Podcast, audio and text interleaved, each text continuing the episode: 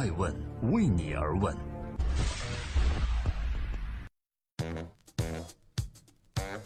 Hello，大家好，今天是二零一七年的十月十日，星期五，我是爱成，欢迎聆听守候爱问每日人物。每天晚上九点半，记录时代人物，探索创新创富。今天是第六百四十七期，我们共同关注两天搞定两千五百三十一亿美金大单，史上最商业化的总统非特朗普莫属吗？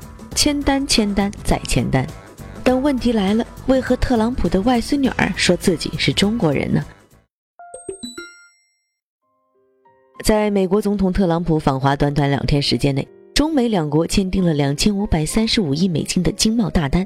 有评论认为，这既创造了中美经贸合作的记录，也刷新了世界经贸合作史上的新纪录。众所周知，特朗普在成为美国总统之前，是美国知名的商人，缔造了价值百亿的特朗普商业帝国。而这次特朗普就任美国总统之后，第一次访问中国。中美关系也是世界当下最重要的双边关系，因此国人甚至世界都对这位网红总统的访华之旅非常期待。现在签了这么一大单，看来这位美国第一商人确实不虚此行了。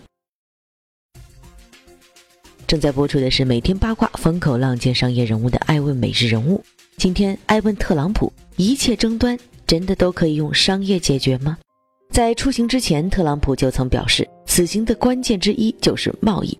在几天的访问过程中，他不遗余力地用会议来营销，无论走到哪里都笼罩着浓厚的商业氛围，也让世界见识了这位网红总统的商人本色。此前，在日本和韩国丰富多彩的预热活动过后，特朗普很快就切入正题：美国的对外贸易逆差，并在多个场合直白坚定地表达了自己的不满。虽然带着朝鲜等多个议题出访，但似乎在他的眼里。其他议题都微不足道，不值得一提。最值得他解决的就是经济贸易问题，比如今年的八月和九月，朝鲜的弹道导弹两次飞越日本上空。对此，特朗普给我的解决方案竟然是购买美国军备吧？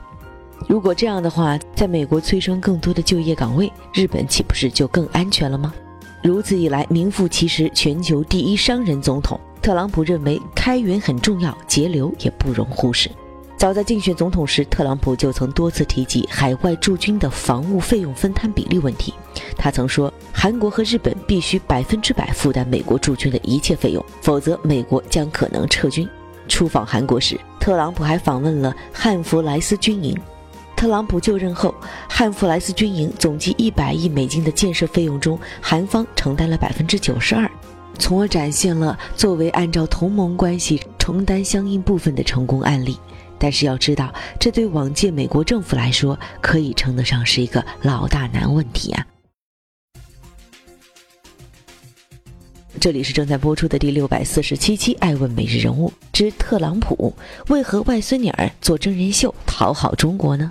近年来，受益于中国的一带一路，包括德国、英国、法国、菲律宾等在内，都想在中国带走大量订单，而致力于让美国再次伟大的特朗普，自然也不会多让。这也是美国企业界对特朗普此行中国最大的期待了。对此，上海复旦大学美国研究教授沈丁力曾表示说：“特朗普声称他要让美国再度伟大起来，但他对于伟大的定义非常狭隘。他认为的伟大只是用金钱来衡量，他只关心金钱、出口和就业，这样中国反而很容易对付他。”这一评论与特朗普此次亚太之行的表现可以说是严丝合缝了。只不过与日韩强硬的姿态不同，特朗普在中国的表现可以说是相当温和友好。这不，这一两天一段手机短视频风靡社交网络。视频上，特朗普的外孙女儿嘟着可爱的小嘴，用中国话否认自己是美国人，说自己是中国人。这张亲情牌，特朗普打了不止一次，显示出其不按套路出牌的特点。这也让西方媒体和美国部分政客大为跳脚。其实，美国媒体算是后知后觉了。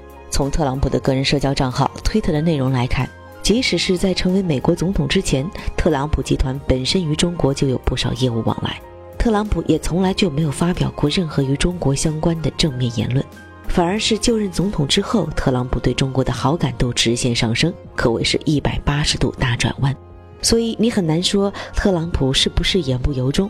确实，对第一商人的特朗普来说，实用就行，韩国媒体就看得很清楚，称这是实用主义外交的典范。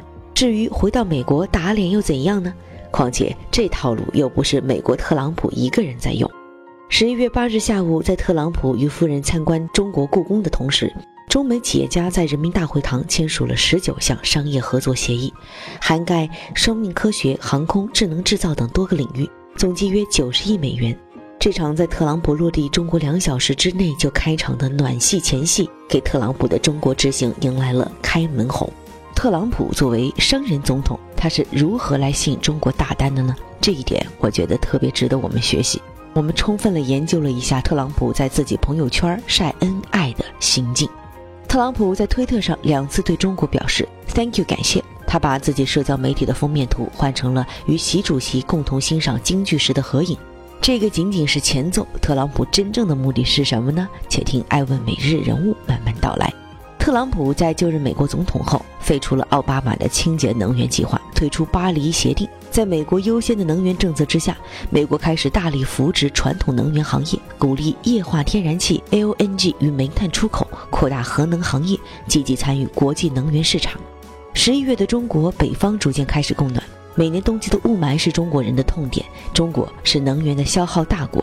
而根据中国天然气发展报告二零一六指出，中国天然气对外的依存度由二零零八年的百分之二提高到二零一六年的百分之三十四。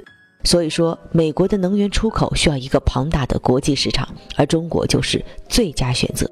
事实上，此次中美签署的两千五百三十五亿美元经贸大单中，至少有一千两百六十二点二亿美金来自能源领域，占比近一半以上。但特朗普的中国之行和他的日韩之行强买强卖的意思有些不同。作为一个成功的商人，特朗普总统除了要会谈判，还得得弄清楚客户的需求。中美之间的经贸合作这几单签的啊，就显得各取所需，礼尚往来了。除了能源企业之外，此次特朗普还带来了多家环保企业的负责人，涉及污水处理、环境监测、智慧城市等各个领域，真是尽显商人本色。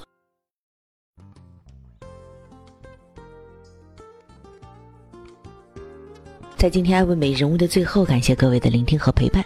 记得周一到周五九点半和周六周日的下午一点半，我们都会在各大新闻客户端以及艾问的官微和官网准时上线八卦今天最风口浪尖的人物。特朗普虽然在当选总统以来被很多国家认为是强硬的，甚至是不可理喻，然而他用商人惯有的双赢思维，让其始终把商业合作作为解决一切问题的润滑剂。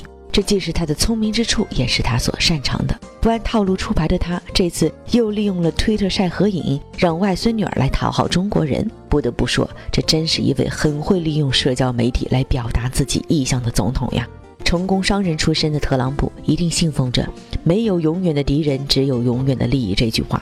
其实他在外交中也在实践这句话。希望中美两国也能在未来更多的互惠互利中越来越友好。我是爱成爱问人物的创始人，爱问为你而问，让内容有态度，让数据有伦理，让技术有温度。